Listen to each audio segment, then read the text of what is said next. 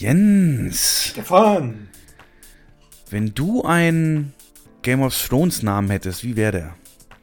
Jens von. Weiß ich nicht. Oh, bist du unkreativ. Jens von Tart. Tart. Tart ist das englische Wort für. Nee, ich sag's lieber nicht. Okay. Nein, aber ihr wisst schon, habt jetzt schon gehört, worum es geht. Game of Thrones Season 8 ist abgeschlossen. Das popkulturelle Highlight der letzten Jahre, das Millionen Menschen in die Frage stürzt, was mache ich jetzt Montagabend? Und ähm, ja, das gibt genug zu besprechen. Jens hat jede Folge gesehen, ähm, hat, glaube ich, sogar Reruns geguckt. Und darüber wollen wir reden.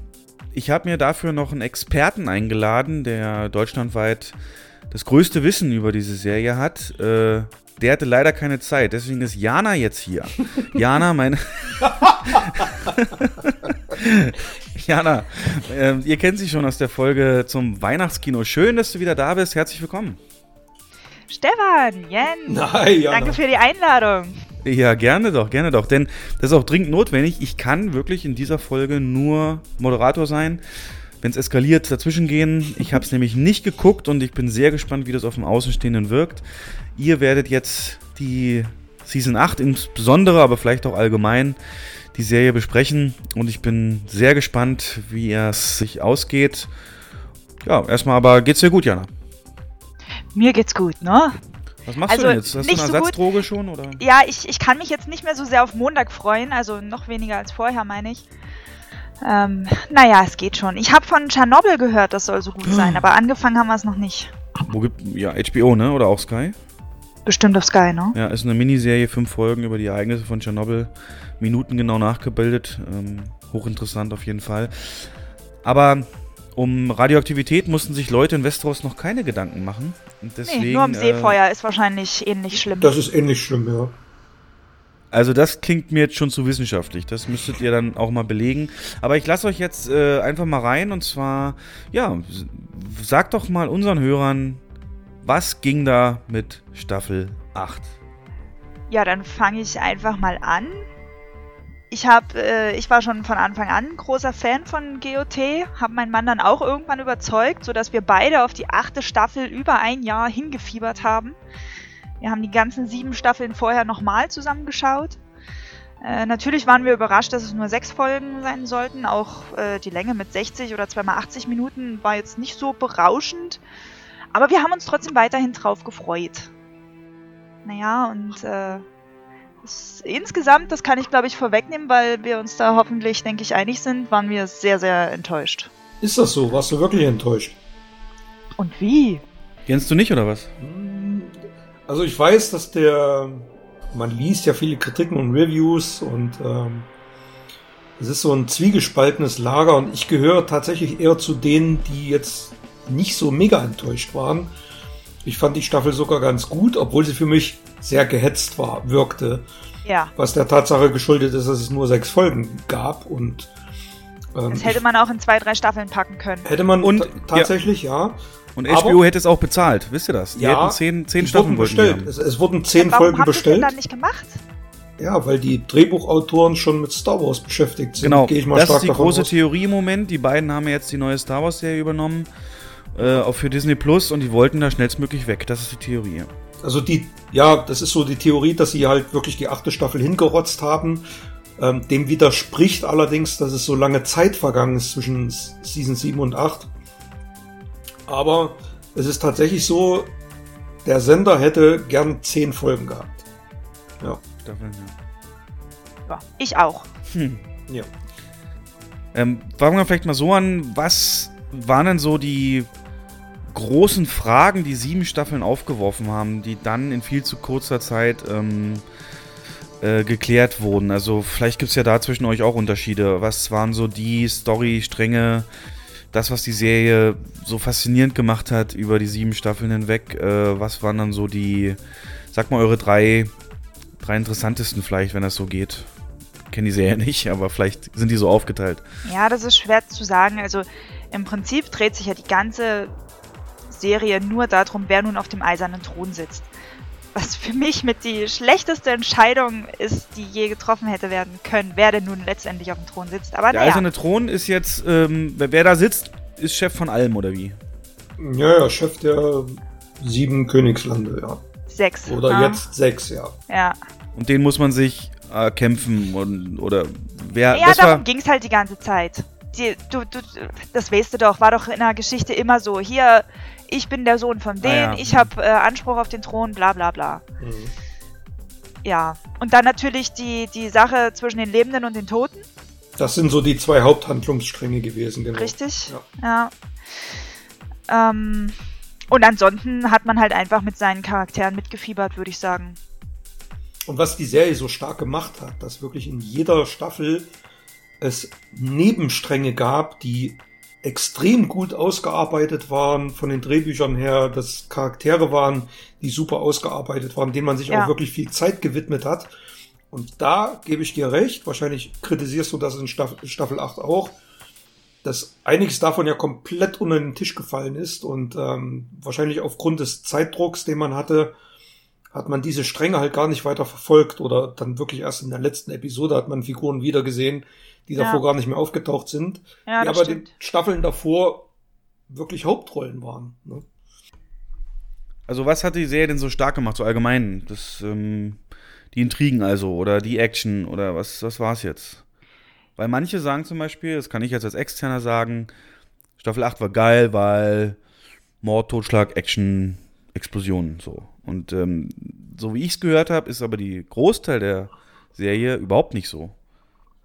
Ähm, also ich fand immer sehr, ja, also sehr faszinierend, dass die Serie so unberechenbar ist, dass Ja. wirklich du schaltest ein und eine Minute später konnte wirklich ein Hauptcharakter einfach gestorben oder umgebracht worden sein, der irgendwie sechs oder fünf, sechs Staffeln lang äh, in jeder Folge wirklich einen absolut prominenten Platz hatte, der war dann einfach weg oder dem wurde die Kille aufgeschlitzt, einfach mal so nebenbei. Ja, Und die Serie hat darauf überhaupt gar keine Rücksicht genommen, ob das jetzt äh, ein Fanliebling war, ein guter Charakter, ein Bösewicht oder sonst was. Die haben also wirklich straight und stringent ihren, ihren Stiefel da durchgezogen. Und das ist sehr, sehr beeindruckend gewesen.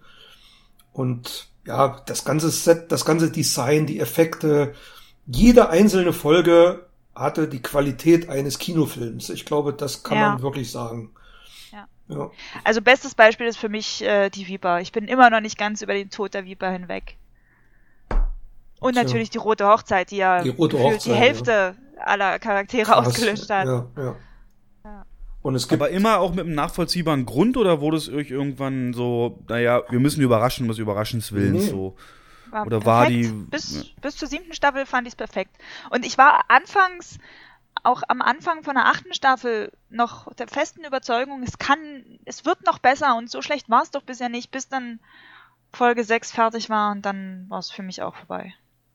Es ist einfach nur schlecht Hm, geworden. Ganz, ganz so tragisch sehe ich es nicht, aber ich weiß, worauf du hinaus willst. Also ich weiß schon, was du meinst und in Teilen, ja, stimmt das schon. Aber ich fand es eigentlich konsequent. Ich fand die sechste Staffel schon, Die also das, was, die achte. äh, die achte, sorry, die, die sechste Folge meine ich jetzt, was da passiert ist, vor allem, man konnte, also man wurde schon die Staffeln davor darauf hingeleitet, dass es so kommt. Bis zum Schluss habe ich nicht dran geglaubt. Doch, Meine Freundin war auch der festen Überzeugung, dass es so kommt, aber Ja, also meine Frau auch, wir haben da auch gesagt, wir haben wirklich, ich habe schon in Staffel 6 oder so gesagt, die überlebt das nicht. Und so ist es ja dann auch gekommen. Allerdings hätte ich tatsächlich in der sechsten Folge gedacht, dass noch mehr das nicht überleben. Also hätte nie erwartet, dass beide, können wir jetzt spoilern oder müssen wir ja, ne? ja, ja. Dass beide Stark-Schwestern das überleben, hätte ich nicht gedacht. Und auch die ganzen anderen Charaktere im Prinzip stirbt ja in, in Episode 6 nur ein Hauptcharakter. Hätte ich jetzt nicht erwartet. Aber wie Oder das. chill dann- mal, chill mal, chill mal. Da macht's mal der Reihe nach. Also, ihr kommt von Staffel 7, die endet ja mit dem Fall der Mauer, richtig? Richtig, genau. So, das heißt, der Winter ist da. Ja, Uh, wollte ich schon immer mal sagen. Und jetzt, ähm, was passiert jetzt in der ersten Staffel? Äh, in der ersten Folge von Staffel 8. Okay, da ich mich ja so ein bisschen vorbereitet habe, würde ich jetzt einfach mal zusammen, kurz zusammenfassen. Ne? Jo. Also wie gesagt, hier mein Mann und ich, total aufgeregt, äh, bringen das Kind ins Bett, äh, natürlich ein, zwei Stunden vorher, damit wir eher gucken können, Montagabend. Ähm, machen unsere Flasche White Walker auf, die wir uns extra aufgehoben haben für diese Staffel. Okay, und dann geht's los. Also Folge 1 war eigentlich auch voll und ganz nach unseren Vorstellungen. Da ist ja relativ viel passiert. John erfährt von Sam endlich, wer er wirklich ist, ne? Der Targaryen. Äh, Sansa ist nicht meine beste Freundin. Sansa, die Bitch, wie ich sie bezeichne, ist immer noch die Bitch, die sie immer war. Ich meine, es ist ja gut, dass sie sich über die Versorgung der Armeen Gedanken macht, aber ne? Ist halt wie sie ist. Aya nennt sie seltsamerweise den klügsten Menschen, den sie kennt. Und aber zum Glück sehen wir auch Tormund und äh, Beric wieder, was mich sehr gefreut hat. Und dann passiert dann noch die Sache mit dem jungen Lord Umber, ne? Da hab ich mich erschreckt, da hab ich wirklich laut aufgeschrien, als die dort waren und der dann auf einmal angefangen hat zu schreien. Und zum Schluss natürlich. Nö. Nö. Ah. Aber ich weiß, was du meinst. Ich weiß, welche Szene sie meint. Ja. Und zum Schluss natürlich der, der Cliffhanger, als Jamie äh, nach Winterfell kommt und Mhm. Bran und er sich in die Augen sehen. Ich fand's gut. Es, es war gut gemacht. War für, ja, war für mich so eine, ja, eher leise Folge, so, so, Genau, es so eine Vorbereitungsfolge. Ja, genau, genau. ja, da kommt jetzt irgendwas Großes und Ja. ähm, ne, also euch erwartet jetzt ein Riesending irgendwann und seid gewappnet. Es passiert jetzt irgendwas Wichtiges und äh, das kam ja dann auch so. Genau. Sollen wir dann gleich weiter zur zweiten Folge? Jo.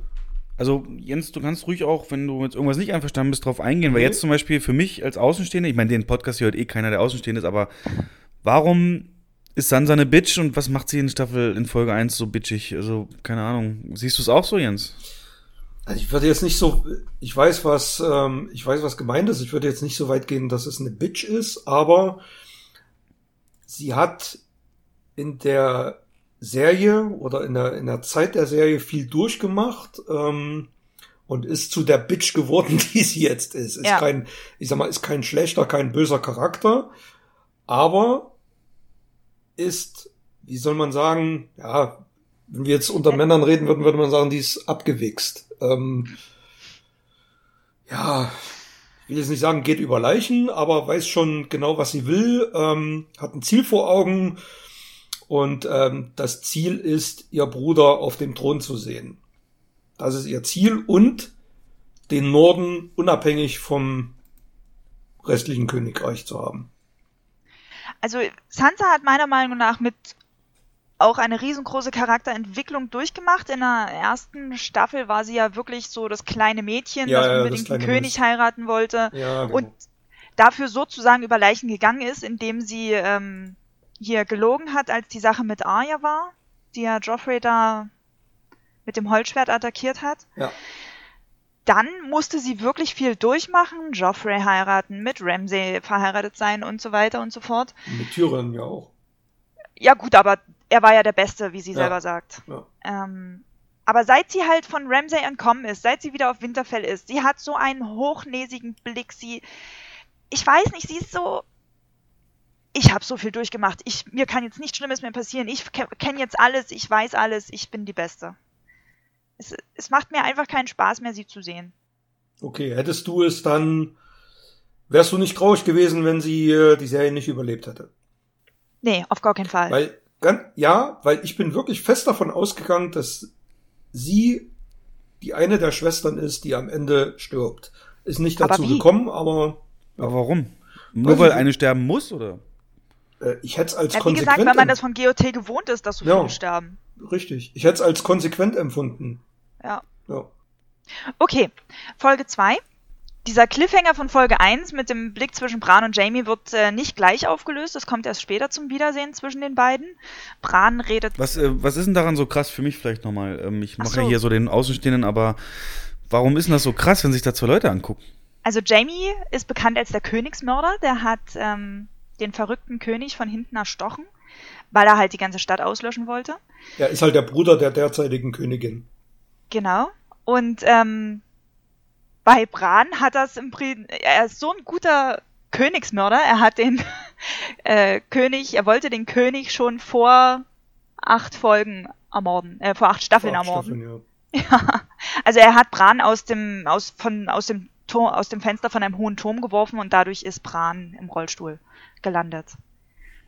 Ja, man mhm. muss dazu sagen, er hat das deswegen gemacht, weil Bran gesehen hat, wie er mit seiner Schwester Knicke-Knacke. Ähm, ja, richtig. Oben im Turm. Richtig. Der ist halt gern irgendwo hochgeklettert und hat das mitbekommen und äh, sollte letzten Endes das nicht weitererzählen. Deswegen hat er ihn da den Turm runtergestoßen, in der Absicht, ihn zu töten. Ja. Er hat es aber überlebt und äh, sitzt seitdem im Rollstuhl. Und war der in der Serie dann kontinuierlich ein Part oder, oder ist der Eben, jetzt erst. Das ist ein großer Hauptcharakter in der ganzen Serie gewesen. Und er hat es nie ausgeplaudert? Nee. Nee. Okay, krass. Und Jamie ist ja, wie gesagt, der, der Bruder der Königin und äh, kommt aber trotzdem nach Winterfell, um bei der Schlacht gegen die Toten zu helfen. Dann wird darüber diskutiert, ob er bleiben darf oder nicht. Glücklicherweise wird er aufgenommen, weil Brienne sich für ihn stark macht. Ähm, dann kommen auch äh, Tormund und Co. wieder ja, zurück nach auch Winterfell. weil sie ihn liebt, ne? Ja, genau. Muss man dazu sagen. Ne? War auch eine schöne Romanze zwischen ja. den beiden.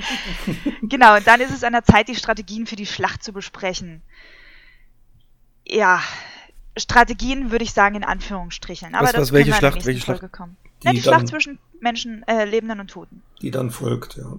Ach stimmt, in der ersten, das habe ich gar nicht. In der ersten Folge kam nichts von den Leuten, von den Toten, die da über die Mauer gekommen sind. Ähm, die haben doch so dramatisch mit dem Drachen da die Mauer eingerissen. Da war die ganze ja. erste Folge nichts, nichts zu sehen. Naja, das war die Sache mit dem kleinen Lord Umber. Also das so. Haus der Umbers ist noch vor, äh, ist noch nördlicher als Winterfell. Und Tormund und die anderen sind ja von der Mauer ähm, Richtung Winterfell geflüchtet und dabei am Haus der Umbers vorbeigekommen und haben dann gesehen, wie die Toten irgendwie Umber dort in so einem äh, Symbol, ja, wie soll ich sagen, dargestellt haben. Die haben den an die Wand genagelt, fast, also kann man sagen, ne, oder ja, die einzelnen genau. Körperteile und so, so ein kreisrundes Symbol drumrum und ähm, ja. Also die Toten waren schon dicht dran, aber. Die sind halt auf dem Weg gewesen, ja. Genau. Okay. Eine der besten Szenen in der Folge 2 oder in der gesamten achten Staffel ist die Runde vor dem Kaminfeuer. Tolle Dialoge, Witz, ich sag nur Riesenmilch und Tormund. Äh, Witz und aber auch Herz, ne? Brienne wird ja von, von Jamie zum Ritter geschlagen. Die erste Frau, die jemals Ritter wurde damals. Und äh, ich persönlich war dann überrascht, dass äh, John schon jetzt Danny von seiner wahren Herkunft berichtet. Ich dachte, das behält er noch ein bisschen für sich. Und ja, Arya kommt dann endlich mit Gendry zusammen, ne? Ja. Und ich weiß jetzt gar nicht, war das in der zweiten Folge, wo, wo Sansa und Daenerys dann schon fast nebeneinander saßen und diese argwöhnischen Blicke und da wurde schon dieser wahnsinnige Konflikt deutlich zwischen beiden. Ah, der war ja schon von Anfang an deutlich. Ja, ja, aber da wurde es mega deutlich, als sie halt am selben Tisch saßen. Weiß ich nicht, in welcher Folge das. Ich glaube, das war das. Kam. Und das war, ist so eine, eine Ruhe sein, vor ja. dem Sturm Folge gewesen. Ja, genau. Folge 2, ja. Das hast du schon über Folge 1 auch gesagt. Ja, aber in Folge habe ich ja auch gedacht. Es wird halt lange aufgebaut, deswegen ja. hätte es auch noch länger gehen können und nicht nur eine Staffel. Aber es war jetzt nicht so, dass das eine langweilige Folge war. Also das ist schon ein paar Sachen sind da schon passiert und äh, ja. das hat ja die Serie auch stark gemacht, dass auch die Füllerfolgen mhm. ähm, Inhalt hatten. Richtig. Ja. Okay, Folge 3. Hm. Folge 3. Also von der Dunkelheit müssen wir ja gar nicht erst reden. Das Nur, war ja, ja, anstrengend. Ja. Richtig. Nur Melisandre und die Drachen, also die Guten der Folge, haben ein bisschen Licht ins Dunkel gebracht. Ähm, es kommt endlich zur lang ersehnten Schlacht mit dem Nachtkönig. Es fing gut an, meiner Meinung nach, mit den langen Kamerafahrten über die Armeen. Insgesamt wurde die Stimmung gut aufgebaut. Und die Hoffnung für die Lebenden ist natürlich groß, als dann die Schwerter der Dothraki angezündet werden und die riesige Armee losreitet. Leider geht ein Schwert nach dem anderen aus und es kommen nur ein paar einzelne Reiter zurück. Da hatte ich richtig Angst um Geist, ne? Der ist ja auch mit den Dothraki vorgeritten oder vorgerannt. Und von dem war da nichts mehr zu sehen. Ja, das, hat, das war ja auch eine große Kritik an der Staffel. Danny und John halten sich ja mit den Drachen weiter weg bereit und Danny verwirft den eigentlichen Plan. Ähm, die wollten sich eigentlich so lange zurückhalten, bis der Nachtkönig sich zeigt, was ich total bescheuert finde. Warum sollte man seine größten Waffen zurückhalten? Aber egal. Danny verwirft ja zum Glück den Plan und fliegt auf Drogon nach Winterfell, um zu helfen. Naja, die wollten ja den Nachtkönig äh, zu, zu Bran locken, ne? Also er war ja der Köder genau. eigentlich. Ja, ja, ja. naja. Ähm, zum Glück, ähm, genau, machen sie es nicht. Sie fliegen los. Dann kommt der Schneesturm vom Nachtkönig. Und schließlich kommt der Nachtkönig selbst. Äh, dieser Schneesturm hat den Drachen ordentlich zugesetzt und überhaupt der Nachtkönig. Ne? Es, waren, es waren schon gute Szenen mit den drei Drachen dort oben, wie die gekämpft haben. Der Nachtkönig selbst hat seinen Toten die richtigen Befehle gegeben und er hatte natürlich den, den geilen Auftritt, nachdem Danny ihn verbrennen wollte. ähm, nicht, wo er einfach dann danach sie so angrinst. Hm, denkst du, damit kannst du mir was anhaben? Ja, meine Stimmung wurde allerdings immer schlechter, weil auch die Chancen für die Lebenden immer schlechter aussahen. Ähm, ich dachte, oder ich habe erwartet, dass zwischendurch mal einer von den anderen weißen Wanderern getötet wird und damit wenigstens die von ihm erschaffenen Toten zerfallen, aber es wurde ja immer schlimmer, ne? Es kamen ja immer mehr Tote. Mhm. Genau, es wurde immer düsterer. Bevor Aya dann alle rettet, hat Berik noch seinen glorreichen Tod. Das fand ich richtig gut gemacht. Und auch der Abschied von Jora war dann sehr emotional.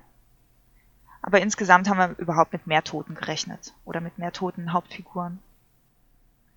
Naja, also am Anfang der Serie dachte man ja noch, nachdem man in der Folge gesehen hat, was, wie könnt ihr so viele Charaktere umbringen? Und in der achten Staffel hat man sich dann gefragt, was, wie könnt ihr so viele Charaktere am Leben lassen?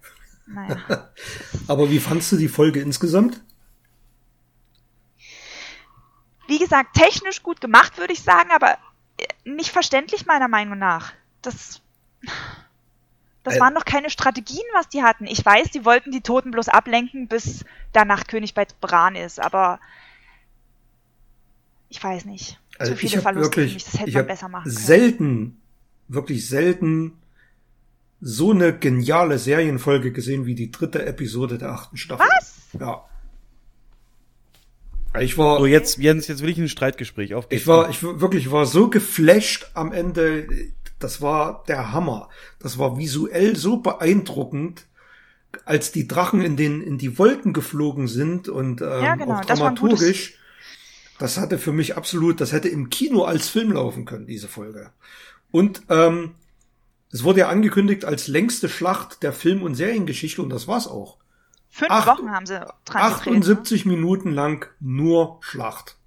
es gab ja da wirklich keine einzige Minute Ruhestand oder Stillstand. Also es war ja äh, für mich extrem beeindruckend. Absoluter Höhepunkt der Serie bislang. Und ich fand die Szene, in der Aya dann ihren großen Auftritt hatte, da musst du dir mal, hast du dir bei YouTube mal, äh, musst du dir mal so Reaktionsvideos angucken. Ja, habe ich gesehen. Hast du gesehen? Oh, ja. Die, die Johlen und Grölen da, richtig genial. Und ähm, fand ich, also ich fand diese, diese Episode das war für mich absolutes Meisterwerk. Das Einzige, was mich gestört hat, dass es so dunkel war, aber es war wohl ja. beabsichtigt. Ja. Ich habe tatsächlich am Fernseher die Helligkeit ein bisschen hochgedreht, um überhaupt was zu erkennen. Ja. Ähm, aber ansonsten, also, das, das hat mich das wirklich, ich habe das die Folge parallel oder kurz nach Avengers Endgame gesehen und die hat mich tatsächlich mehr geflecht als Avengers Endgame. Oh, nein. Ja. Aber das hat Jana ja gesagt. Sie sagt ja technisch einwandfrei. Und du ja. hast jetzt auch bei all deinem Reden gerade nichts außer Technik, technische Aspekte genannt. Hatte ich die Story da schon verloren oder warum nee, ist dir das? Nee, habe ich nicht. Nee, nee. Also ich, wie gesagt, ich fand den Storyaufbau ähm, auch in dieser Folge super. Man kann sich jetzt über das eine oder andere durchaus streiten, aber auch dramaturgisch fand ich das perfekt gemacht. Ne? Als die die Feuer entzündet hat und ähm, dann kam ja die ja. Melisandre die dann auf einmal an. aufgebaut, ja. Genau. Ähm, und da hat man schon gedacht, was passiert denn jetzt? Die blöde Bitch, die irgendwie so viele Menschen auf dem Gewissen hat. Und es hat alles, alles einen Sinn ergeben, was die in den letzten äh, Episoden ähm, für Taten im Prinzip gemacht hat, um diesen, um diesen Lichtdingens da zu besänftigen. Und ähm, letzten Endes hat sie wirklich einen großen Beitrag geleistet, um diese Schlacht zu gewinnen. Ist ja dann auch gestorben, hat sich ja geopfert. Naja, gut, da war die Schlacht vorbei und sie ja, geht in den Sonnenaufgang. Richtig, aber sie konnte halt, ja, aber sie hat ja ihre Kräfte aufgebraucht. Und ähm, aber das war für mich, es war für mich ein einziges Meisterwerk von vorn bis hinten, diese Episode. Ich kann es nicht anders sagen. Te technisch, Stimmungsaufbau gebe ich dir vollkommen Ja, recht. aber, Aber, auch dramaturgisch. so, so Ja, viele. dann sag doch mal einen so einen Knackpunkt, wo du sagst, das Ja, hast lass du mich in. doch mal ja, ja. zwei, zwei, zwei Fragen habe ich. Ja. Was um Himmels Willen hat Bran die ganze Zeit gemacht? Der Der ist sollte, nur mit seinen beschissenen Rahmen rumgeflogen. ja, der sollte Lockvogel spielen. Der, der hat ja den Nachtkönig schon mal gesehen. Und die haben ja eine gewisse Verbindung. Und der Nachtkönig hat auf ihn abgesehen. Ja, Und er richtig. sollte Der ihn ja Nachtkönig dort- weiß immer, wo er ist. Deshalb genau. muss er doch aber nicht mit den Rahmen dort rumfliegen. Ja, das weiß ich jetzt auch nicht. Auf Dann hätte er sich in, in irgendwelche Tiere hineinversetzt und noch mehr Tote abgemurkst oder was weiß ich was. Aber nein, warte, ich weiß, er war Rollstühle shoppen. In der Ja. nächsten Folge erzählt er doch Tyrion, was er für einen tollen alten Rollstuhl gefunden hat. Also es ist ganz, ganz schlimm, dass also Bran ist, oh, Bran ist wie Sansa. Ich kann die beiden nicht mehr ab. Jetzt ist es ja vorbei. Ist er der König. Naja, und, hab- und die andere Sache, unter- Hä? die, die zweite Frage, äh, Arya kann sich in der Bibliothek oder wo sie ist gerade so vor den Toten verstecken. Aber sie kann sich ohne Probleme an den Nachtkönig heranschleichen? Ja, das wurde ja schon mehrfach ähm, behandelt, aber sie ist ja trainiert. Sie hat ja diese Taktiken trainiert. Na, warum kann sie denn dann nicht schleichen, wenn sie in der Bibliothek ist? Und vor den Toten wegläuft? Ja, du Da meinst doch in den Katakomben. sterben und Beric muss retten, der arme Kerl, und... Naja. Ja, es ist ja auch so, dass ähm, John sieht ja wahrscheinlich, wie sie ankommt, ne? Und ähm, es wird nicht deutlich, aber er sagt ja go go. Und was ja heißt, Warte, dass was? er Ich ein. Ablenkungsmanöver gestartet hat und sie da vorbeimarschiert und ähm, sie springt Ach ja auch so. nicht von irgendeinem Baum auf den Nachtkönig, sondern von aufgestapelten Toten. Ich habe auch schon die Theorie gelesen, der, der eine weiße Wanderer, der ja hinter dem Nachtkönig steht, guckt sich ja kurz bevor Arya springt nochmal so um, Ja, ja. als ob er was gehört hätte. Und Es ist ja alle in, man- alles in Zeitlupe getreten. Ja, und da denkt man aber, dass das zum Beispiel Arya sein könnte, die sich halt das Gesicht des weißen Wanderers aufgesetzt hat. Dass sie sich so dann anschleichen konnte. Aber das hat für mich auch nicht Hand und Fuß, denn muss man nicht denjenigen um, töten, um dessen Gesü- Gesicht aufsetzen zu können? Ja. Ja, ja, die Also- Gesichter sind alle von Toten gewesen. Genau, funktioniert das meiner Meinung nach schon nicht. Naja, also wie gesagt, für mich zu viele Sachen, die ich nicht nachvollziehen kann. Gut, ich sag mal, wenn ich, wenn ich ein paar kleine Logiklöcher da rauslasse, bleibt's für mich trotzdem die beste Folge. Also kleine Logik, selbst ich als Außenstehender habe mitgekriegt, dass eben die ganze Staffel dieses Winter is Coming, ja, als Motiv Ja. hatte. Und dann war der Winter da und der Nachtkönig. Und dann ging das vielen Fans für ihren Geschmack zu schnell. Weil dieses ganze Buhai um die Bedrohung war es am, also dem wurde, egal ob 78 Minuten Schlacht oder nicht, wurde das nicht gerecht. Wie fandet Ja. ihr das? Mhm. Sehe ich auch so. Ich, äh, bis zur dritten Folge oder auch noch die Folgen danach, dachte ich ja, der Nachtkönig würde nochmal wiederkommen. Aber dem war ja nicht so. Nee, also wie gesagt, bis zu dieser dritten Folge fand ich das gar nicht so. Danach dann durchaus ja. Danach kann ich dem ähm, in Teilen zustimmen, ja. Aber da kommen wir später zu. Okay, Folge 4. Jo. Folge 4 fing sehr emotional an mit der Verbrennung der Toten, also die bei der Schlacht gestorben sind. Beim anschließenden Festmahl gab es auch viel zu sehen, viele Dialoge. Also uns persönlich ist der Kaffeebecher nicht aufgefallen, der da auf dem Tisch gestanden haben soll. In der letzten Folge gab es eine Wasserflasche, ne? Das darf doch genau, nicht passieren. hinter sowas. Sams Fuß, aber habe ich auch nicht gesehen. Ja. Also ich glaube, die, die haben dann einfach auch sich wahrscheinlich jede Szene, jede Sekunde angeguckt, um irgendeinen Fehler zu finden. Ja. Naja, also Folge 4 hat wieder gut angefangen. Ähm, und dann die für mich erste unverständliche Entscheidung, warum Arya Gentrys Antrag ablehnt. Ich meine, Gentry ist niemand, der auf Tradition besteht. Ähm, bei ihm hätte sie trotz seiner Hochzeit keine Lady sein müssen. Aber naja. Ja, also wieder was äh, logisch für mich nach, nicht nachvollziehbar. Jamie und Brienne kommen endlich zusammen. Äh, zum Leidwesen von Tormund, der zwar niedergeschlagen ist, aber die Sache wie ein Mann nimmt, so muss das sein.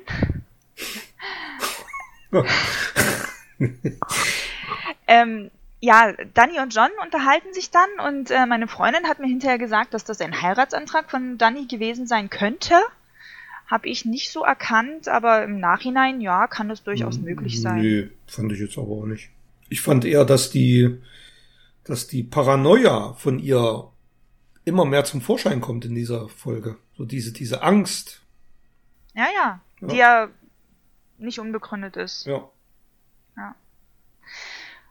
Okay, ähm, Dani plant dann den nächsten Angriff auf äh, Königsmund und Sansa will es lieber verschieben, damit sich die Armeen erholen können, kann sich aber wohl nicht durchsetzen.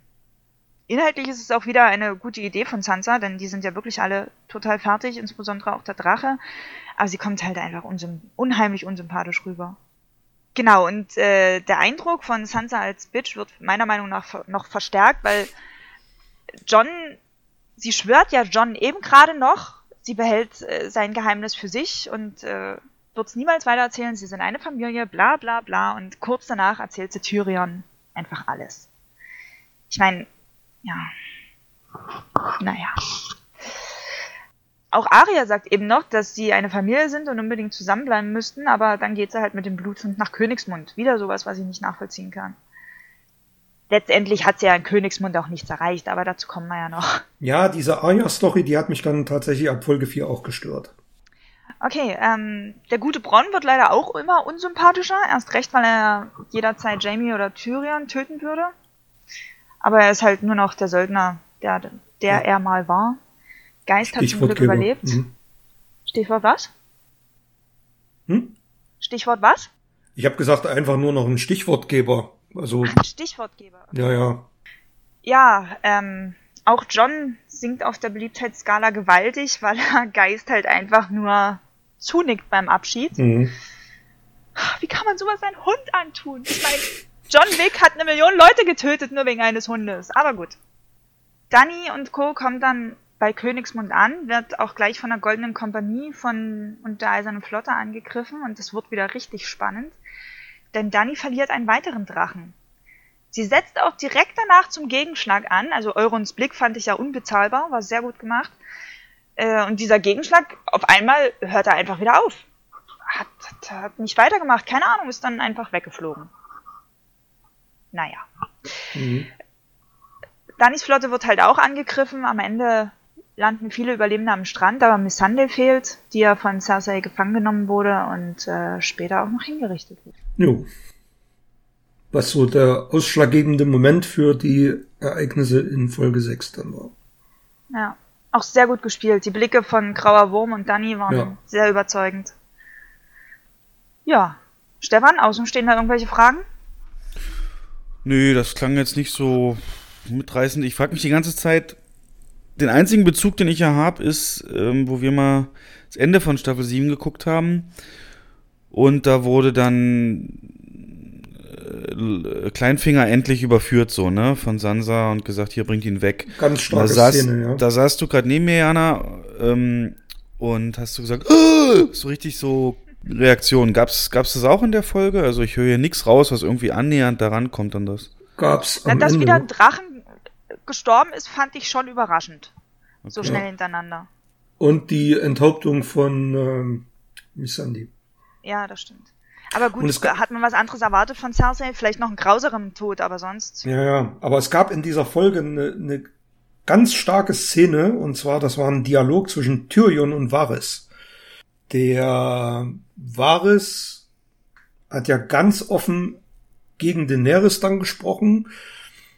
Und dieser Dialog, der hat eigentlich sein Todesurteil unterschrieben, weil Tyrion ihn letzten Endes verraten hat. Und äh, er wurde ja dann auch noch hingerichtet vom Drachen. Nee, das ist erst in der nächsten Folge. In der nächsten Folge, aber das hat darauf hingedeutet. Ne? Und diesen Dialog, den fand ich aber super stark. Er, er hat so, ähm, ja, es wurde nichts eindeutig ausgesprochen, aber viel, ähm, ja, angedeutet. Ja, dann können wir auch gleich mit Folge 5 weitermachen, denn da macht Varys weiter mit seinem Verrat, sag ich mal. Er schreibt mehrere Briefe über den wahren Erben des Throns. Dann unterhält er sich mit einem Mädchen. Dani will nichts essen, seit wir angekommen sind. Okay, wir versuchen es morgen nochmal. Ja, aber die Soldaten beobachten mich. Ja, aber das ist doch so, äh, ihre Aufgabe. Denkt dran, je größer das Risiko, desto größer die Belohnung.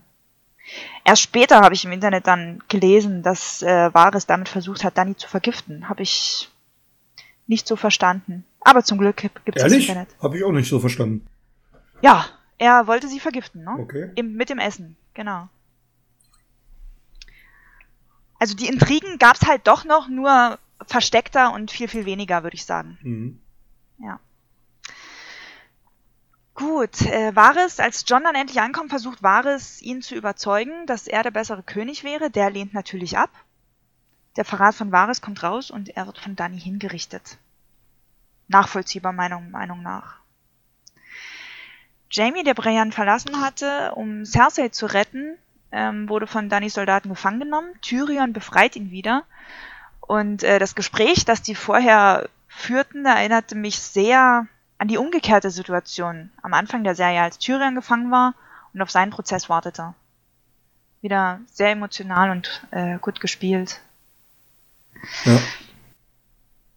Genau, Tyrion versucht alle davon zu überzeugen, den Krieg zu beenden, sobald die Glocken läuten, weil sich die Stadt dann ergibt. Und äh, dann geht's aber erstmal los. Ne? Danny kommt mit Drogon angeflogen. Die große Flotte wird kurzerhand von ihm vernichtet. Ähm, das war ja auch ein großer Kritikpunkt im Internet, dass ähm, am Anfang, also in der letzten Folge noch aus dem mir nichts, dir nichts, einfach so ein Drache mit den Skorpionen erschossen wird. Mhm. Und auf einmal kann sie ohne Probleme drumherum fliegen, alles verbrennen und ganz einfach. Das ist für mich der größte Schwachpunkt in dieser Folge gewesen, ja. Ja, das sagen so viele, aber für ja. ich, ich empfinde das nicht so. Ich, ich denke, sie hat aus ihren Fehlern gelernt. Sie ist doch einfach nur in der letzten Folge oben drüber geflogen wurde von der Flotte überrascht und wurde auch von den Skorpionen überrascht. Jetzt wusste sie, was auf sie zukommt und ähm, hat halt auch gelernt, dass sie sehr tief fliegen muss, weil die Skorpione nicht so tief zielen können, dass sie viele Kurven fliegen muss, weil die Skorpione nicht so schnell drehen können, dass es lange dauert, bis sie nachgeladen haben und so weiter. Sie hat einfach dazugelernt und macht's besser. Naja, aber wie viele von den Dingern standen da? Das waren doch mindestens 100. Und die sind in einer Tour abgefeuert worden und ähm, jeden, jedes Mal, wenn so ein Pfeil kam, ist sie abgedreht. Das hätte ich ja in der Folge ja, davor schon auch schon machen. Ein paar Mal sehr, sehr knapp. Ja, aber das war schon, also das finde ich schon eine berechtigte Kritik. Ähm, also das fand ich wiederum nicht so schlecht. Na gut. Hm. Aber schlecht war die Goldene Kompanie. die stand äh, in großer Montur vor den Toren von Königsmund. Ähm, ich fand den Vergleich mit dem kostenlosen Antivirenprogramm sehr, sehr schön. Es sieht zwar gut aus, ist aber völlig nutzlos. Letztendlich kam ja Dani dann von hinten und also sie kam ja nicht mal dazu anzugreifen. Ein Dani kam und alle waren tot. Ja. Genau, dann konnten John und Grauer Wurm nämlich in die Stadt eindringen. Doch bevor es zum eigentlichen Gemetzel kommt, läuten die Glocken. John ist auch sehr erleichtert, was ich auch nachvollziehen kann. Ich bin eigentlich davon ausgegangen, dass Cersei ähm, die Klöppel von den Glocken entfernen würde, sodass sie zwar eigentlich die Glocken leiten, läuten wollten, aber es nicht gehen würde. Ja, aber das war halt nur meine Theorie, ne? Kam ja dann anders. Die Glocken haben geläutet, die Lannister-Armee hat sich ergeben, aber Danny fliegt trotzdem los. Auch da hatte ich wieder andere Erwartungen. Ich dachte, Danny fliegt Richtung Roten Bergfried und wird den zu Fall bringen, um Cersei zu erwischen. Aber nein, ähm, es war ja dann doch die ganze Stadt. Und auch Grauer Wurm macht gerne mit und greift die inzwischen unbewaffnet. Ja, das war ja klar. Das, Armee ja. mit. Er ist ja An, genau. komplett ergeben. Ja, richtig. Und, und die ähm, Wut von dieser, Tod ist immer noch da. Ja. Sie ist halt in dieser Sekunde komplett die verrückte Königin geworden. War für mich eine absolut logische Entwicklung anhand der Szenen der letzten Staffeln und Folgen. Das war für mich wirklich absolut schlüssig, dass sie so ja, handelt. Für mich auch. Ja, ja, ja. Ähm, ich dachte, also ich hätte es ihr verziehen. Ähm, es war halt ein Ausraster, ne? Sie hat innerhalb von kürzester Zeit fast alle ihre Vertrauten verloren. Und da, ja, kann man schon mal ausrasten. Das Blöde war halt, dass sie einen Drachen hat und ein bisschen mehr Schaden machen kann als ja. andere. Ich fand das allerdings schon eine starke Szene, als der graue Wurm ähm, mitbekommen hat, dass sie die Stadt komplett angreift, wie er dann seinen, seinen Speer nimmt und auf die Armee oder auf den einen Typen da losschießt. Und John tatenlos zugesehen hat und ähm, versucht hat, das irgendwie abzuwenden, es aber einfach nicht schafft. Ja. Das war eine sehr starke Szene, aber ansonsten fand ich diese Folge, die optisch absolut, auch absolut genial war. Die ganze Schlacht ja. war genial. Deutlich schwächer als die äh, Folge 3. Bei mir genau andersrum. ja, ich fand die, die, vierte Folge sehr viel besser als Folge 3. Okay. Äh, die fünfte als, als Folge 4. Ich gar nicht. Also es war für, die war für mich halt, ja, hatte zu viel Schwächen, finde ich. Aber ja. Genau. Aria und der äh, Hund sind im Roten Bergfried angekommen, der ja inzwischen schon äh, am Einstürzen ist. Der Hund kann Aria davon überzeugen, umzukehren. Äh, und ich fand, in dieser Szene wurde auch deutlich, dass Aria eigentlich noch ein Kind ist. Ich meine, die ist ungefähr 18, ne? Aber ja. das war ja eine Riesenpranke vom Hund an, an Arias kleinen Kopf. Also da fand ich schon, das war wirklich wie, wie so eine Vater-Kind-Szene. Genau, Cersei soll sich in Sicherheit bringen und macht sich auf den Weg in den Keller, hier wo die, die Drachenköpfe liegen. Auf der Treppe treffen sie, Kaiburn und der Berg auf den Hund. Äh, der Berg ist auf einmal gar nicht mehr so gehorsam und äh, tötet Kaiburn schnell und es kommt zum großen Klegan Bowl. Ist passiert, ja? Ja, ja. Am Ende sind sie beide tot. Äh, es war gut gemacht, ein schöner Kampf, aber. Grandios ähm, war das. Ja, dann musst du mehr erzählen, weil die Geschichte vom Berg und vom Hund hat mich nie so wirklich interessiert. Naja, ich sag mal, es sind so eigentlich Nebenfiguren gewesen, aber letzten Endes war dieser, dieser Kampf ein großes Highlight dieser Folge. Die sind absolut auf Augenhöhe gewesen. Du? Ähm, und letzten Endes konnte keiner den anderen besiegen. Und es ging eigentlich nur noch so, dass beide in den Abgrund stürzen. Oder der Hund hat ihn mitgerissen, ne, sein Bruder.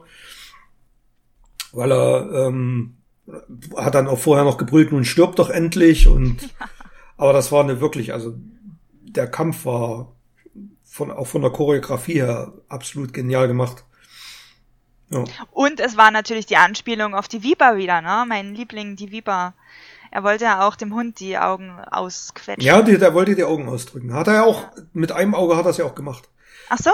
Ja, ja. Das habe ich also gar nicht so muss man mal genau, ja, das war schon sehr lediert.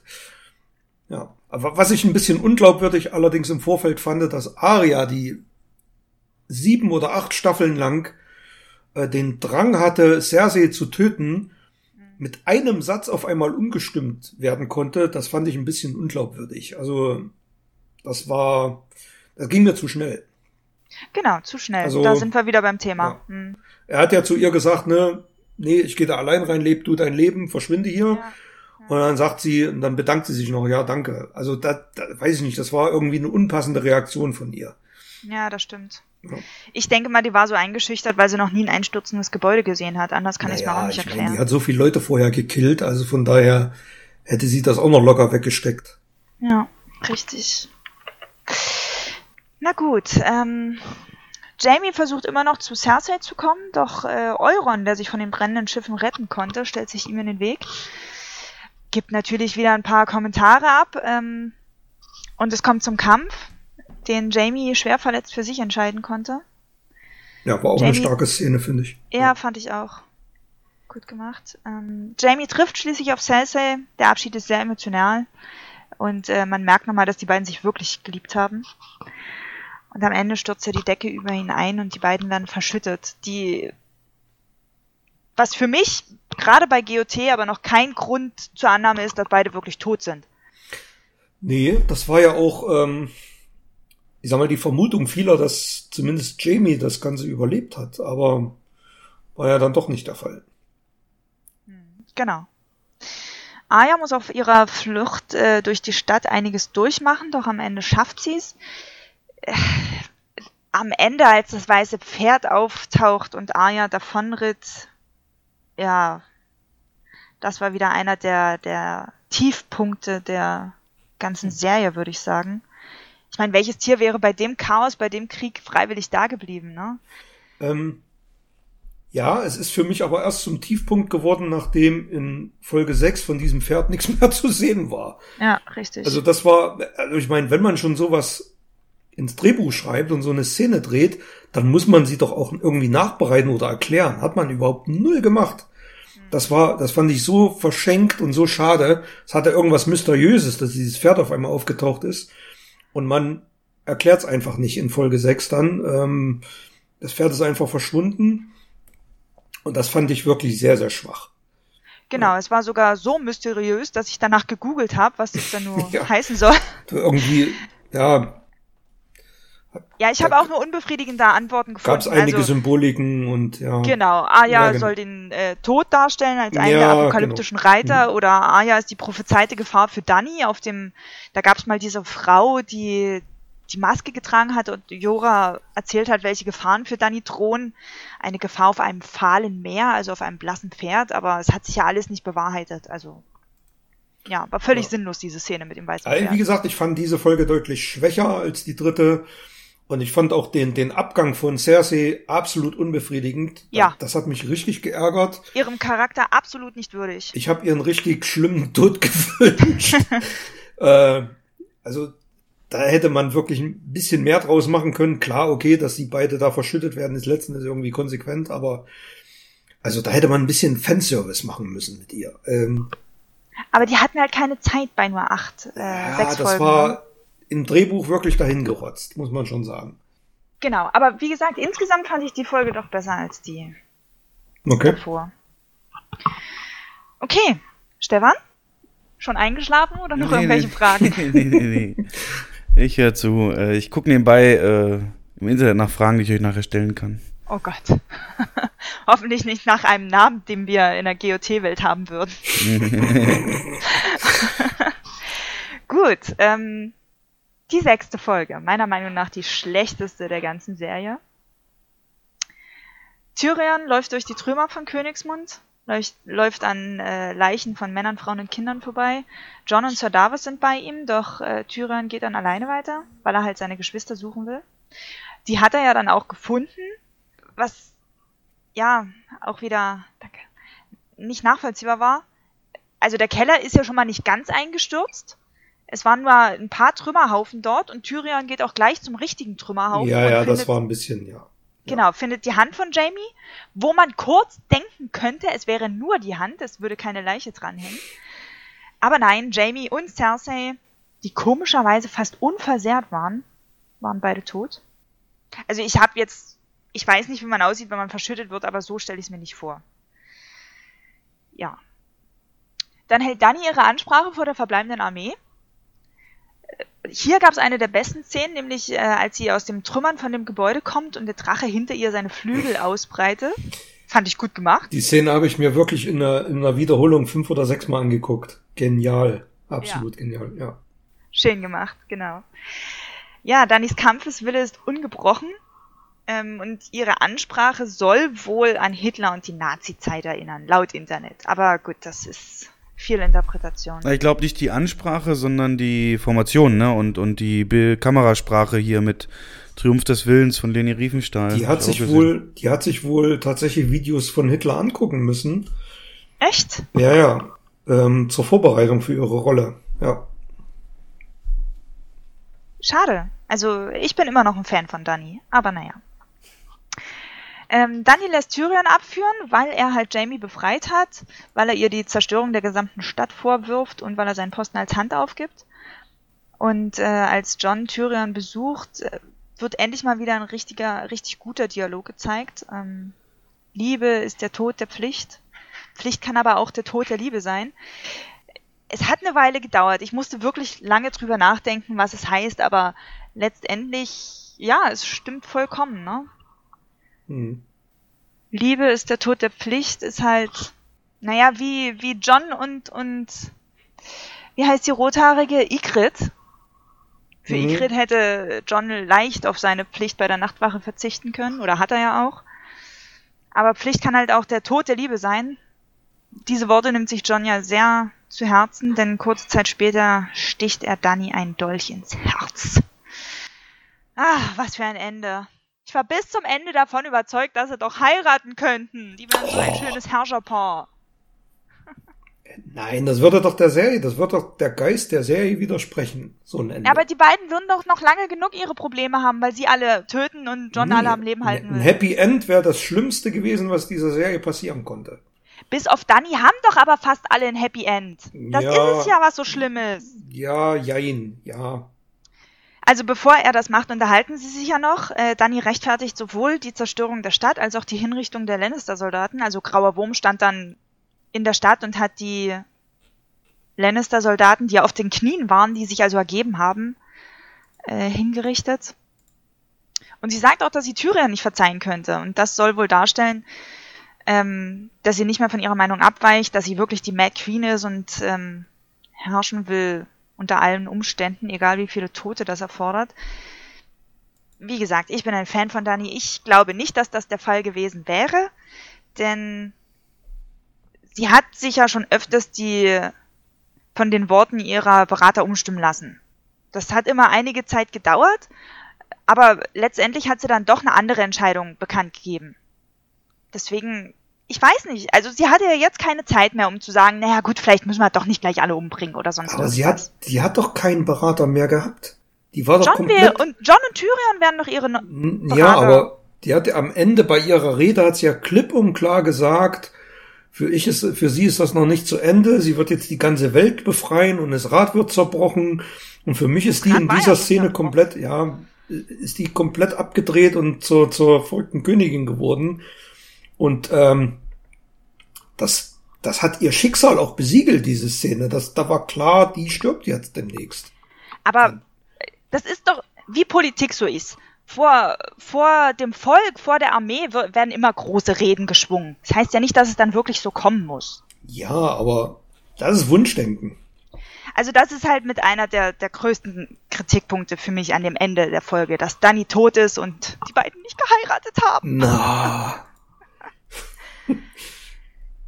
Ja, ähm, John hat Danny also erstochen, Drogon kommt hinzu, erkennt, dass seine Mutter tot ist und äh, setzt dazu an, John zu verbrennen.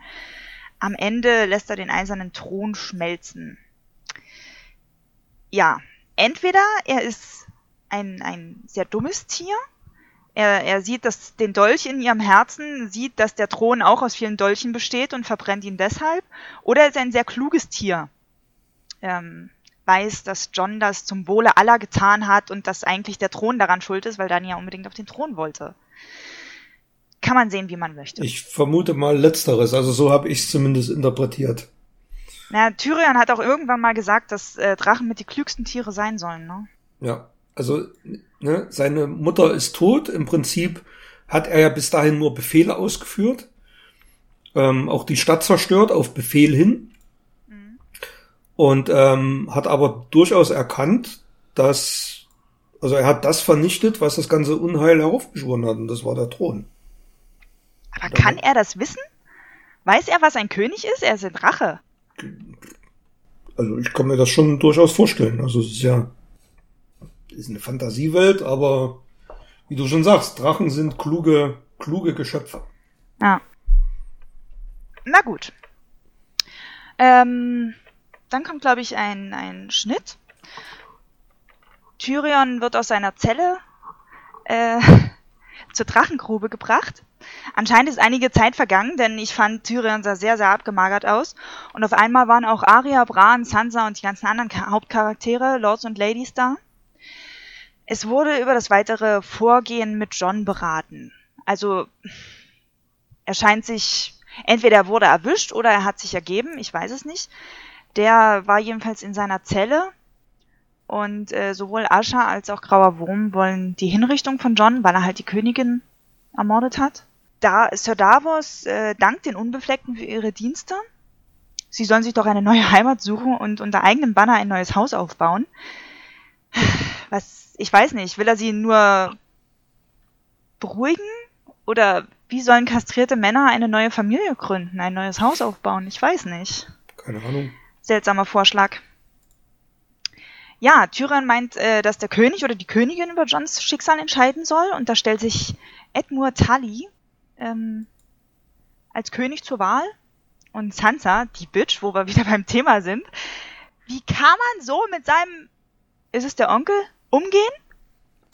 Der, der, der Edmure Tully, ich meine, ja, er ist nicht der Klügste, er ist nicht der Beste, aber er will dann von seinen Taten berichten, er möchte gerne König werden und Sansa, die Bitch, Setz dich, Onkel. Also, lässt ihn nicht ausreden und, oh, ich weiß nicht, ganz, ganz schlimme Szene. Naja, Sam schlägt eine Demokratie vor, also dass nicht nur Lords und Ladies den König wählen, sondern auch das Volk. Er wird von allen ausgelacht, fand ich sehr schön. Also jetzt nicht, dass die Demokratie ausgelacht wird, aber passend zu der Situation, zu der Zeit. Tyrion selbst hat ja nicht die Absicht, König zu werden und seiner Meinung nach ist Bran die beste Wahl. Anscheinend die schlechteste Entscheidung, die Tyrion jemals getroffen hat. Egal. Bran nimmt die Wahl an, obwohl er vorher ja tausendmal gesagt hat, er wäre nicht mehr Bran, er ist kein Mann mehr, er kann nicht Lord von Winterfell sein, er ist schließlich der dreiäugige Rabe. Aber okay, König sein, das geht natürlich. Und auch, wie gut, dass er seinen eigenen Stuhl mitbringt, mitbringt denn den eisernen Thron gibt's ja nicht mehr. Erstaunlich einfach äh, geht die Wahl vonstatten. Nur Sansa hat die Freiheit des Nordens als Bedingung gestellt. Sansa war ja als letztes dran und dann sieht man die anderen Lords und Ladies nochmal und an deren Blicken, Blicken konnte ich regelrecht ablesen. Oh, was? Wir hätten eine Bedingung rausschlagen können? Ach Mist, am besten wir wählen nochmal. Aber es traut sich natürlich keiner auszusprechen. Naja, also regiert jetzt ein Stark über die sechs Königslande und Sansa, ähm, der Norden wird auch von einem Stark regiert. Naja, fragwürdig. John wird also nicht hingerichtet, sondern Bran entscheidet, dass er sich die, der Nachtwache anschließen soll. Das ist auch wieder wie in Staffel 1, da muss er ja auch zur Nachtwache gehen. Und nach und nach werden dann die anderen Charaktere abgespeist. Grauer Wurm geht mit den Unbefleckten nach Naht, wie es Miss Sunday versprochen hat. Arya wird zu Dora the Explorer. Und äh, Brienne schreibt über Jamie in die Geschichtsbücher. Und dann wird's kurzzeitig nochmal gut, als die Berater des Königs zusammenkommen. Tyrion ist wieder die Hand des Königs. Bronn, Sir Davis und Sam. Aber mal ganz ehrlich, der, der tolle Bran, der keine falschen Entscheidungen treffen kann, weil er alles weiß, er nennt Bronn, gerade Bronn den Söldner, zum Meister der Münze? Wie gesagt, die sechste Folge war die schlechteste der ganzen Serie. Aber immerhin sind die Dialoge witzig und geistreich ähm, an dem Tisch. Und zum Schluss werden nochmal die wichtigsten Charaktere gezeigt. John geht zur Nachtwache, trifft Tormund und Geist wieder. Arya macht sich mit dem Schiff der Starks auf den Weg nach Westen, um die Welt zu erkunden. Und Sansa wird im Winterfell zur Königin gekrönt. Letztendlich bin ich mir aber nicht so sicher, ob John wirklich noch bei der Nachtwache ist oder dann doch mit dem Wildling wieder gemeinsam gen Norden zieht. Ich denke mal, er ist dann der König der, der, des freien Volkes, oder? Das sind so ein paar Sachen, die mich auch in der sechsten Folge gestört haben, weil wofür brauche ich eigentlich noch eine Nachtwache? Es gibt ja keine weißen Wanderer mehr. Das ist also wahr. ja, ne? Also die Mauer macht keinen Sinn mehr und die Nachtwache macht ja auch keinen Sinn mehr. Warum gibt's ja da, die überhaupt noch? Ja, ja, deswegen. Also das hat für mich keinen Sinn gemacht. Nächster Kritikpunkt. Ähm, Tyrion wird als Gefangener vorgeführt und macht dann Vorschläge, wer König wird. Hä? Hä? Eigentlich sollte doch, weiß ich nicht, über sein Schicksal dort äh, bestimmt werden. Und er ergreift das Wort. Ein bisschen ungewöhnlich, ja. unpassend. Und was mich am meisten gestört hat, dass die Leute, die dort gesessen haben, dass ich die wirklich folgenlang nicht gesehen habe. Hm. Einige waren komplett neu, die hat man noch nie gesehen. Echt? Ja, ich meine schon. Also da zerreißt sich das Netz momentan äh, den Mund, wer das alles war. Ähm, dann hat man sich, wirklich folgenlang hat man sich ja den Kopf darüber zerbrochen, was mit, mit Ascha passiert ist, wo die ist und ja. die sitzt dann auf einmal da. Das sind so die, meine großen Kritikpunkte und das finde find ich ist mit Sicherheit der Tatsache geschuldet, dass man aus zehn Folgen sechs gemacht hat, dass man das dann alles irgendwie reinquetschen musste, irgendwelche Stränge dann über diese Art und Weise zu, zu Ende bringen wollte. Das fand ich nicht gelungen. Den generellen Erzählstrang, auch das generelle Ende, Fand ich passend. Ich fand auch passend, dass Bran dann König ist. Da ähm, sind wir völlig unterschiedlicher ja, Meinung. Aber erzähl weiß, weiter. Aber die, die Umsetzung ab Folge 4 fand ich auch nicht so toll, weil das für mich alles wirklich viel zu schnell ging, viel zu gehetzt war und teilweise auch unlogisch und ähm, ja, also man hat sich den, den Charakteren, die teilweise Folgen eingenommen haben, überhaupt nicht mehr gewidmet. Also zum Beispiel Ascher.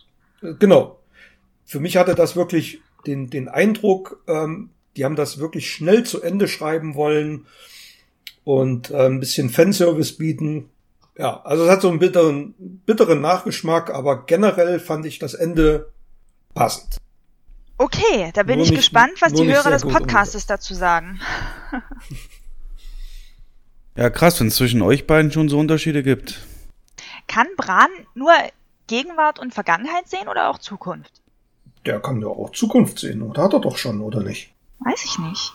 Weiß ich Also hat er nicht, von Anfang an gesehen, dass er König wird und hat deshalb gesagt, er kann nicht Lord von Winterfell sein. Ich gehe mal stark davon aus, dass er das vorher Also schon diese- gewusst hat. Ich weiß nicht, diese, diese Aussagen, ich bin nicht mehr Bran, ich bin kein Mann, ich kann nicht Lord von Winterfell sein, aber König, ja, das geht. Ich finde das so Für schwachsinnig. mich ist zum Beispiel die eine der stärksten Folgen ist die, ähm, die hat auch mit Bran zu tun gehabt. Das war die mit Hodor, wo er als Kind die, Ja, ja, das war. wo er Oder, die Tür dazu holte Dor. Das war für, das war eine grandiose Folge und sowas. Also so so ein geniales Drehbuch hätte ich mir auch für die letzten äh, Folgen gewünscht. Äh, War leider nicht so, aber naja. Was, was hältst du von der Petition hier, dass die die achte Staffel nochmal drehen sollen? Ja, finde ich wer auch. soll denn das machen? Naja, anscheinend kompetente Schreiber und Ja, nicht mehr. es gibt tatsächlich eine. Petition, die dazu aufruft, die komplette achte Staffel nochmal zu drehen. Ja, Ja. okay. Ich glaube, über 200.000 Unterschriften haben sie schon. Ja, Aber gut. da müsste man auch Star Wars Episode 8 nochmal drehen. Okay, ähm, ich will noch dazu kurz wird's nie ein paar Dinge sagen, ähm, die mich im, an der ganzen Story gestört haben, nicht nur in Staffel 8. Äh, dass halt so viele Dinge angesprochen wurden, die dann einfach hinterher nicht mehr aufgenommen wurden oder die einfach keinerlei Auswirkungen hatten. Das ist zum einen einfach, dass John ein Targaryen ist. Er hätte ja Anrecht auf den Thron, aber egal, haben wir ja alle schon besprochen. Ähm, dass Arya auch grüne Augen schließen würde. Äh, blaue und braune haben wir gesehen, aber keine grünen. Ja, das war ja. Eigentlich haben ja alle gedacht, das wäre Cersei dann, aber Ja, eben. ja. Eben, eben, genau. Ähm, krass, das Sohn und die, der vom Nachtkönig umgewandelt wurde, hat ja keinerlei Bedeutung mehr. Wie gesagt, die Szene mit Arya und dem weißen Pferd hatten wir schon. Ähm, dass Arya überhaupt nach Königsmund geht, hatte nicht viel Sinn und ähm, diese Prophezeiung von Melisandre und dem, dem Gott des Feuers überhaupt, ähm, der Prinz, der uns versprochen war, es wird doch nicht Bran damit gewe gemeint gewesen sein, oder? Ja, keiner weiß, ja. Wie gesagt, das ist, aber das ist wirklich der Tatsache geschuldet, dass man sich für diese Staffel nicht genügend Zeit genommen hat, um, um vernünftige Drehbücher auszuarbeiten. Ja, das Grundgerüst Okay, ist also für wir mich kommen immer wieder zum Grundproblem hinzu. Ja, aber das ja. Grundgerüst ist für mich stimmig. Die Umsetzung letzten Endes in diese sechs Folgen gequetscht passt für mich tatsächlich nur bis Folge drei. Dann geht's bergab. Also bis Folge drei fand ich das grandios und dann geht's äh, für mich bergab. Okay, zum Abschied würde ich gern noch ähm, ein alternatives Ende vorschlagen. Also abgesehen davon, dass Danny und John heiraten könnten, das ähm, Reiten in war nur meine. Meinung, aber was ich im Internet gelesen habe, das äh, ist auch eine sehr gute Idee. Und zwar sind die Unbefleckten gerade dabei, John hinzurichten, weil er Danny ermordet hat. Alle sehen zu, als Anspielung auf die Hinrichtung von Ned Stark in der ersten Staffel. Und gerade als grauer Wurm ähm, das Schwert schwingen will, um ihn zu köpfen, taucht Drogon auf und verbrennt John. Er überlebt, nackt und unverletzt, und alle erkennen, dass er ein Targaryen ist und verbeugen sich vor ihm. Ah, Ist dir das eingefallen? Nein, schön wär's. nee, aber das finde ich schön. Ja, ich. klingt gut, ja, wirklich. Okay. Ja, also mehr, meine sieben Seiten sind jetzt durchgekaut. Ja, mega Beitrag, super. Also ich als Außenstehender, ach, immer diese Einleitung, ähm, ich komme ja nur so stolperweise ne, im Internet, ich so auf der Fantheorien-Seite und so rumsurf. Jetzt mal so als Dummer. Also was mich jetzt zum Beispiel, also grundsätzlich habt ihr glaube ich auch gerade gesagt, ähm, also Bran selber lebt nicht mehr, sondern sein Körper wurde vom Blood Raven übernommen. Dreiäugiger Rabe. Mhm. Genau, das ist Fakt für euch, ja? Oder ist das ähm, eine Theorie wirklich nur? Nee, der Bran ist der dreieurige Rabe, ja. Nee, aber Ja. nein, nein, dass Bran tot ist und einfach sein Nein, Körper der ist übernommen. nicht tot. Nein, nein, der hat, äh, ist nur nicht mehr die Person, die er früher war. Also tot ist er nicht. Weil hier gibt es eben so eine Theorie, also die startet eben mit dem Hinweis, dass Bran einfach alle Dinge nur so in Bewegung gesetzt hat und die Gegner zusammengeführt hat, dass sich alle möglichen Anspruchhalter auf den Thron gegenseitig töten und so weiter, alle Bedrohungen weg sind, damit er dann am Ende eben drauf kann. Mm, und weiter unten diskutieren die dann halt, dass er sogar ähm, Drogon übernehmen kann und er das war, der da Dings niederbrennt, weil er genau wusste, John würde ähm, Daenerys dafür verantwortlich machen. Und am Ende äh, sagt hier einer, auch der Nachtkönig war nicht nur böse, pures Böses. Er wusste einfach, dass der Ra Rabe Brands Körper hatte und viel schlimmer war als alles andere und hat versucht, ihn einfach loszuwerden, bevor er die Welt für immer übernehmen konnte. Was sagt er dazu? Also das mit Drogon ist, äh, sage ich mal, gelinde gesagt Bullshit, weil Daenerys hat ihn ja geritten und äh, hat ihm die Befehle gegeben. Und dann hätte Bran sich ja eigentlich in Daenerys versetzen müssen und nicht in Drogon. Weil, also ihr Gesichtsausdruck, die wollte die Stadt vernichten. Das wäre ja, ja sonst nicht so. gewesen. Also, das, das ist Quatsch. Das halte ich für Quatsch. Also hier gibt's also ja etliche. Der, der, der, der Nachtkönig selber ist ja ist ja eigentlich ähm, was war denn war das ein Kind vorher ne? Nee, die, irgendwie die die Kinder des Waldes haben den noch ja. zum Nachtkönig König gemacht. Genau, ja. Ja, ja das, hätte, das hätte man vielleicht auch noch ein bisschen stärker beleuchten sollen. Aber wie gesagt, da gibt's ja ähm, da gibt's ja eine Serie, eine angekündigte Serie, die diese dieses Zeitalter beleuchten soll. Ja, das wäre jetzt die letzte Frage an euch. Was für Spin-offs wünscht ihr euch? Also HBO hat ja gesagt, da gibt's etliche Möglichkeiten, die sie durchdenken und ähm, ja. Oh, ich weiß.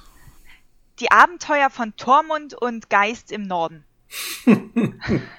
also, also nach den Geschehnissen von, von, äh, von Season 8 meinst du jetzt, oder? Stefan? Oder ich? Nee, du, du ja. Ähm, Nee, muss nicht also, sein. So also die Zeit. Als, muss nicht sein. Da ist ja John schon wieder dabei. Ich meine, die Zeit, als äh, John weggegangen ist und gesagt hat, hier, Ach so, ja. Geist. Ja, gut, das war jetzt nicht so eine lange Zeitspanne. Ja, die beiden ja. können trotzdem viel Schönes gemeinsam erleben. sind es die beiden, die dann Ende von Staffel 7 da äh, durch den Schnee gelaufen sind? Ich kenne halt nur die eine Szene. Na, der Geist bärtige ja, Typ. Geist ist ja der Hund. Ach, der Hund, okay. Ach, der Hund ist ja der weiße Hund. Hund. Mann, ich habe doch keine Ahnung, da wo sie sagt, hey, du kennst Brienne von Tars? Ja, die, die immer so guckt, als würde sie dich zerreißen und deine Leber essen. Ah ja, du kennst sie. Das ja, das ist Tormund. und der andere war auch Geist, mit dem er das, diesen Austausch hatte? Na gut, der Geist ist wie gesagt der Hund. Der Hund, der Hund, der Hund. Nee, also ähm, ich finde ich, also ich finde den äh, Gedanken wirklich interessant, wenn sich eine Serie mit der Vorgeschichte beschäftigt, wie wie die Weißen Wanderer entstanden sind, wie die ja. äh, Kinder des Waldes das alles ja, verursacht haben. Und sie, das spielt ja mehrere tausend Jahre vor den Geschehnissen hier und das fände ich super interessant. Ja. Da gab's ja, ja auch, die, auch. Da, da gab's ja auch die Königslande noch nicht. Da gab's noch keine Königreiche. Ja. Taus tausende Jahre vorher? Stelle ich mir interessant vor, aber würde mich jetzt nicht so reizen. Aber ich wüsste auch nicht. Ähm, ich glaube, das hätte dann noch mehr mit Magie zu tun und ähm, ja. Vielleicht auch Drachen noch und. Ja, vielleicht die Geschichte der Drachen, wie ja, sie. Genau. Die haben ja immer erzählt, wie, ähm, dass die Targaryens am Anfang immer riesengroße Drachen hatten und dann wurden sie immer mehr gezähmt und eingesperrt ja und dadurch bis sie nur noch so groß wie Hunde waren. Genau, sowas. Oder was ich mir auch schön und lustig vorstellen würde, wäre halt dieser neue Rat, ne? Mit Tyrion und Bronn und äh, Sam und Sir Davos. Ja. Ich, also ich glaube nicht, dass es eine Fortsetzung geben wird. Das kann ich mir nee, nicht vorstellen. Leider nicht. Ähm, aber es wird mit Sicherheit irgendeine Prequel-Serie geben, 100 Pro, weil die, also das ist eine Geldmaschine und die wird gemolken, definitiv. Die Fans lechzen danach, glaube ich. Ja. Stefan, und du? Fängst du jetzt an zu gucken oder? Ich lasse jetzt ein bisschen Zeit vergehen, bis so Gespräche aus meinem Kopf wieder draußen sind und dann irgend so ein Herbsturlaub oder so, ja. Wenn ich mal eine Woche habe, dann, dann ziehe ich das durch. Ja, da ich, hauptsächlich um die ganzen Memes und Bilder zu verstehen. Ja. Gibt so ein Meme aus der ersten Staffel, wo da irgendwie Ned Stark mit jemand redet, seiner Frau oder was, keine Ahnung, die dann sagt, ey Ned, geh nicht nach Westen. Er sagt, okay, und dann kommt der End. geh nicht nach ähm, Süden. Nach. Süden, genau. Ähm, ja, aber die Theorien sind wirklich das was mich da pusht und deswegen muss ich da mitreden können. Irgendwann mal, ja. Und dann, ja. Ja, und Krass. so als, als kleines ähm, Gimmick, die, die haben ja für Episode 8, um die Fans zu verwirren, Schauspieler an die Sets gekarrt und direkt hingeflogen, die gar nicht zu sehen waren. Einfach um wilde Spekulationen aufleben zu lassen, wer da jetzt mitmacht und wer nicht mitmacht und äh, in welche Richtung die Handlung gehen soll. Das ist ja wirklich ein Problem. Die Sets, die wurden ja irgendwann so ja. krass, haben Fans dann Drohnen drüber geschickt, deswegen wurde ja, gab es ja auch diesen Leak ähm, nach der einen Staffel oder Folge, wo Jon Snow gestorben ist scheinbar, wie er dann in irgendwie im Set war halt und wieder lebt so. Und, Na hier der, ja. ich komme jetzt nicht auf den Namen, der ähm, bei dem Arya dann zur Schule ist. Wie heißt denn der Typ? Jagar. Ja, genau. Der Schauspieler, das ist ja ein deutscher Schauspieler, der wurde tatsächlich ans Set von Season 8 geflogen, der ist da überhaupt nicht mit dabei. Ach so? Und ähm, ja, der, ja, der im Vertrag. Der Harry Strickland ist ja auch ein deutscher Schauspieler. Also der, der Anführer von der Goldenen ja. Kompanie. Und das, den haben sie auch interviewt und alles gemacht.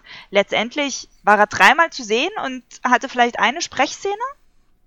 Ja, ja, aber der Typ, der hatte tatsächlich im Vertrag stehen, äh, dass er sich am Set blicken lassen muss, dass er rumlaufen soll ein paar Tage lang, einfach um die Fans zu verwirren. Äh, okay, der spielt mit, da kannst du in die und die Richtung gehen. Ja. Das ist schon, da wird schon ein Heidenaufwand getrieben, um da äh, im Vorfeld ja, Spoiler zu vermeiden oder. Na gut so. Ja. Und äh, wusstest du, warum es nicht eine Szene gibt mit, ähm, also Jens jetzt, äh, mit Cersei und Bronn in einem Raum? Oder überhaupt nie eine Szene mit denen zusammen? Obwohl äh. sich storytechnisch ja vielleicht angeboten hätte? Es gibt im ganzen acht Staffeln nicht eine Szene mit den beiden in einer nee, keine Szene. Ahnung. Die waren mal zusammen und haben sich so böse getrennt, dass äh, sich das die Lena Headey einen Vertrag schreiben lassen hat, no. dass sie niemals mit dem eine Szene drehen muss. Ja, ja, ja. Ähm, ja, was glaubt ihr, Potenzial jetzt, äh, diese Lücke zu füllen, eher die Herr der Ringe-Serie oder die Witcher-Serie? Oder kommt da, kann das, kann die Lücke nichts füllen? Also ich sag mal, absehbar kann das jetzt erstmal nichts füllen, weil das war schon ein absolutes Popkulturphänomen, die Serie. Ja. Über zehn Jahre lang. Eine vergleichbare Serie gab es bislang noch nicht und auch keine, die so einen riesen Hype ausgelöst hat. Ähm, also es wird, es sind sehr große Fußstapfen, in die andere Serien dann treten müssten. Habt ihr die Bücher gelesen? Nein. Nee. Wollt ihr noch? Nein. Okay. Nee. Das Glaubt ist einer kann der damit zusammenhängen, dass es deswegen schlechter wurde. Das sagt man ja teilweise auch, dass die beiden Macher hier äh, zwar gut sind, Sachen zu adaptieren, aber eben selber keine Kreativität haben und deswegen, weil der Martin nicht fertig wurde da mit den neuen Teilen. Und äh, obwohl er denen gesagt hat, hier so werden meine Bücher enden, haben die das dann nur noch auf Zwang dahin gebracht, ohne, ähm, also glaubt ihr, da kommt noch das Pferd, also würde euch das interessieren, wie, wie Martin das ausgehen lassen hätte oder ist das dann egal? Es interessiert mich ja, aber ich werde es nur im Internet nachlesen. Ich werde nicht die ganzen Bücher lesen. Ähm, das ist ja einer der wenigen Fälle, in dem die Serie den Büchern voraus ist. Überholt hat. Ja, überholt hat, genau. Und ähm, ich glaube, das hat der letzten Season auch nicht so gut getan, zumindest im zweiten Teil. Aber man weiß es ja nicht. Ich habe keine Ahnung. Also ich kann mir schon vorstellen, dass sie sich vorher mal getroffen haben und äh, dass Herr Martin gesagt hat, in welche Richtung bei ihm das gehen wird oder gehen sollte und wer dann am Ende auf dem Thron sitzt. Das soll hier schon einigermaßen gleich sein. Also würde mich jetzt wundern, wenn das wirklich extrem abweicht. Aber keine Ahnung, ich kenne die Bücher nicht. Na gut, warten wir, was die Zukunft dann bringt. Also Jana, nochmal absolut dicken Respekt. Ähm, mega die Zusammenfassung und, und, und Kontroversen und für mich interessant, wie gesagt, ähm, wie ihr da auseinandergeht, schon bei einzelnen Storysträngen. Wirklich einzigartig und äh, ja, würde mich auch interessieren, wie gesagt, Hörer, E-Mail, Facebook, Kommentare. Sprecht uns an, sagt uns, was ihr davon haltet und dann machen wir einfach unser eigenes Game of Thrones. Jo. Hättest du mal Ja gesagt, Jana, wo er sich gefragt hat, ob du dir das ausgedacht hast. okay. Dann vielen Dank. Ja, vielen Dank. Immer wieder gern. Ja, Tschüss. Bis dann. Ciao. Ciao.